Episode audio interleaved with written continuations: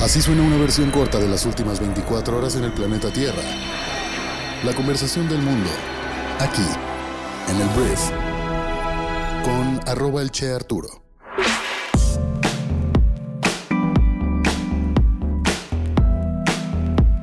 Muy buenos días, bienvenidas, bienvenidos a esto que es el brief para este martes 2 de mayo. Yo soy Arturo Salazar, soy tu anfitrión y uno de los fundadores de Briefy y en este podcast vas a escuchar un resumen de las noticias que debes conocer el día de hoy para ser una persona bien informada. Antes de comenzar quiero decirte que este podcast es traído a ti por Briefy, nuestra plataforma educativa para líderes de negocios que buscan desarrollar sus habilidades de management invirtiendo 10 minutos al día. Descarga nuestra aplicación móvil y pruébala gratis durante 14 días. Gracias por estar aquí y espero que hayas tenido un fin de semana largo y que hayas descansado un poco este lunes. Muchas veces es todo lo contrario, ¿verdad? Necesitamos vacaciones de las vacaciones, pero bueno. Gracias por estar aquí una vez más y vamos a comenzar con esto, que es el brief. Arranquemos hablando de México y vamos a hablar de un juez. Vamos a hablar de cómo un juez vinculó a proceso a Francisco Garduño, que es el titular del Instituto Nacional de Migración, por la muerte de los 40 migrantes. Pero aquí el tema es que seguirá su proceso en libertad. Tras más de 10 horas de audiencia, este juez lo vinculó por el delito de ejercicio indebido del servicio público. El funcionario seguirá su proceso en libertad tal y como se determinó en su primera audiencia y pese al incidente de la muerte de 40 migrantes, permanecerá al frente del Instituto Nacional de Migración. Se estableció un plazo de cuatro meses para la investigación complementaria. Veremos si este caso únicamente sirve para calmar a la gente o realmente esta persona tiene una investigación formal y seria y termina siendo culpable o inocente, pero no solamente como una faramaya, pues. En segundo lugar voy a hablar de cómo el Instituto Nacional Electoral ha aprobado el registro como agrupación política nacional de la organización Humanismo Mexicano, que fue fundada y está liderada por miembros de la Iglesia de la Luz del Mundo. El organismo electoral también ha autorizado la creación de otras siete agrupaciones políticas y este proceso ante el INE es la antesala para el registro como partido político y según el órgano electoral son asociaciones ciudadanas que contribuyen al desarrollo de la vida democrática y de la cultura política del país.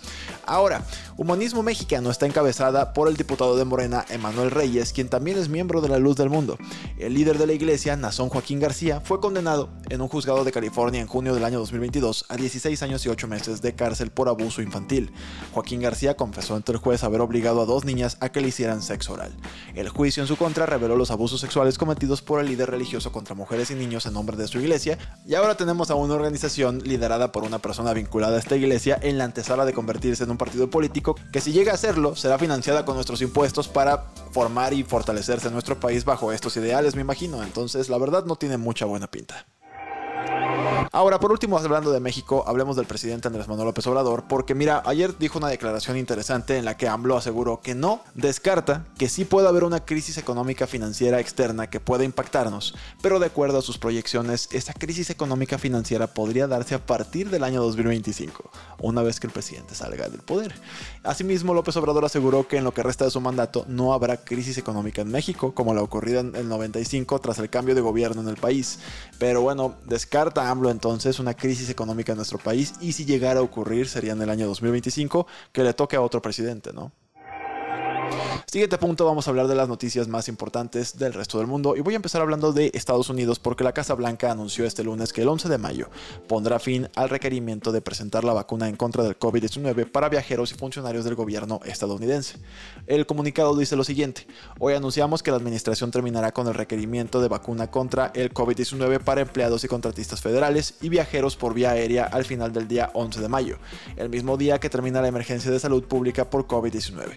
Más de un millón de personas murieron por COVID-19 en Estados Unidos, pero, sin embargo, la Casa Blanca indicó que la pandemia prácticamente se detuvo, lo que llevó al gobierno a levantar las restricciones que estaban vigentes cuando la enfermedad arrasaba comunidades enteras y forzaba pues a una parálisis económica. Entonces, buenas noticias para la gente anti-vacunas, que pues hasta ahorita no podía ir a visitar a Mickey Mouse, ni mucho menos. Otro tipo de actividades en Estados Unidos ya podrán ir para allá. Ahora hablemos de Ucrania y de su conflicto con Rusia, porque de entrada Rusia ya empezó a bombardear de nuevo diferentes lugares en, Ucrania donde hay civiles y se reportó por ahí que incluso una niña tristemente falleció este fin de semana en un misil. en un ataque con misiles, pero eh, Ucrania ha respondido y atacó un depósito de petróleo en Crimea, que es algo, un territorio que antiguamente era Ucrania, pero que Rusia desde el año 2014 me parece, se anexionó Rusia y lo considera como propio. Entonces, un ataque con aviones no tripulados eh, provocó un incendio masivo en un depósito de petróleo en esta Crimea, ocupada por Rusia, y todo esto es parte de los preparativos de Ucrania para la ofensiva amplia y a gran escala que todos esperan, fue lo que dijo Natalia Homeniuk, que es la portavoz del ejército de Ucrania. El ataque tuvo lugar el sábado en Sebastopol, que es una ciudad portuaria donde tiene su base la flota del Mar Negro de la Armada rusa. Y bueno, Homeniuk dijo que era importante que Ucrania dañara la capacidad logística de Rusia antes de que la contraofensiva se ponga en marcha por completo. Rusia respondió con ataques contra Pavlograd, un territorio que está en lo profundo del territorio ucraniano. Hablemos de Australia porque este país está prohibiendo el vaping recreativo como parte de una importante campaña gubernamental. También se introducirán estándares mínimos de calidad y la venta de vaporizadores se restringirá a las farmacias. Los vaporizadores o los vapes de nicotina ya requieren receta médica en Australia, pero la industria está más regulada y por supuesto esto deriva en que el mercado negro esté prosperando. Entonces el ministro de Salud Mark Butler dice que los productos están creando una nueva generación de adictos a la nicotina y las nuevas medidas que anunciará incluyen la prohibición de todos los vapes desechables y la importación de productos sin receta. Una medida interesante, en México tuvimos algo ya parecido, de hecho, en teoría en México no se puede fumar vape, pero bueno, por lo menos se puede distribuir y vender, pero como todo, el mercado negro está prosperando ante una prohibición. Yo voy más un poquito al tema de eh, concientizar a la gente invertir en educación y pues que a partir de ahí se tome una decisión. Cada quien sabe de qué se va a morir, pero pues entiendo que es muy complicado en un país como México. Si no podemos enseñar matemáticas, tal vez menos enseñar que la gente no fume vapes. Ahora hablemos de noticias en Medio Oriente porque las fuerzas de inteligencia turcas anuncian que mataron al líder del Estado Islámico Abu Hussein al-Qurashi en una redada en Siria durante el fin de semana. Fue lo que dijo el domingo el presidente turco Recep Tayyip Erdogan. Este individuo fue neutralizado ayer como parte de una operación de la Organización de Inteligencia Nacional Turca. En Siria fue lo que dijo a medios de comunicación. Fuentes sirias le dijeron al periódico británico The Guardian que la operación se llevó a cabo en Yandaris, una ciudad en el norte de Siria controlada por grupos rebeldes respaldados por Turquía. Hablemos un poco de América Latina porque Santiago Peña logró la victoria en las elecciones presidenciales de Paraguay, lo cual es un resultado que se celebrará en Taiwán. Te platico por qué. Paraguay es uno de los pocos países que mantienen relaciones diplomáticas con la isla autónoma, una situación que el conservador Peña prometió mantener. Su principal rival, Efraín Alegre, de centro izquierda, preferiría que el país cambiara el reconocimiento a China, o sea que no reconociera que Taiwán es un estado independiente. Pero por lo pronto, Santiago Peña, nuevo presidente de Paraguay. Hablemos de una gran noticia que tiene que ver con un restaurante local que ofrece comidas gratis a personas con hambre o sin casa en Berkeley, California.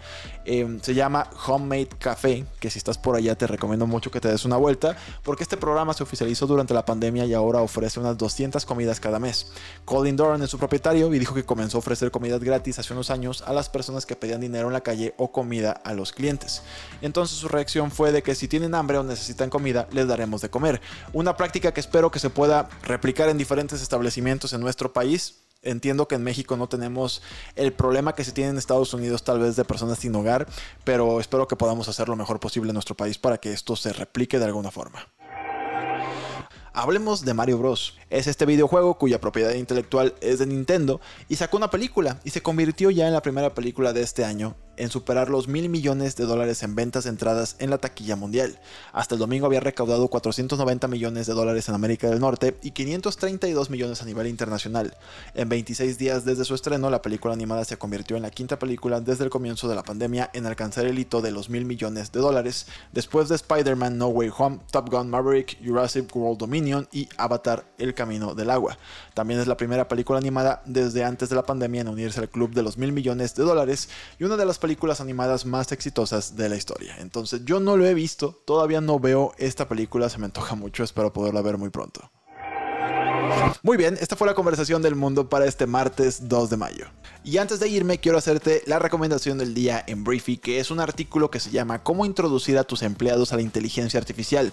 En cuatro pasos te explica metodologías eficaces para que tu equipo realmente pueda entender qué es y cómo aplicar en su propia vida esta inteligencia artificial que suena a veces muy sofisticado, pero que puede empezarlos a ayudar para ser más productivos, más eficaces e incluso mucho más rentables en tu negocio. Entonces, este artículo puedes leer o escucharlo en 6 minutos de tu tiempo en nuestra plataforma llamada Briefy y espero que le genere mucho valor a todos nuestros suscriptores. Muchísimas gracias una vez más por haber estado aquí, gracias por compartir este podcast con tus amigos y familiares y nos escuchamos el día de mañana en la siguiente edición de esto que es el Brief. Yo soy Arturo, adiós.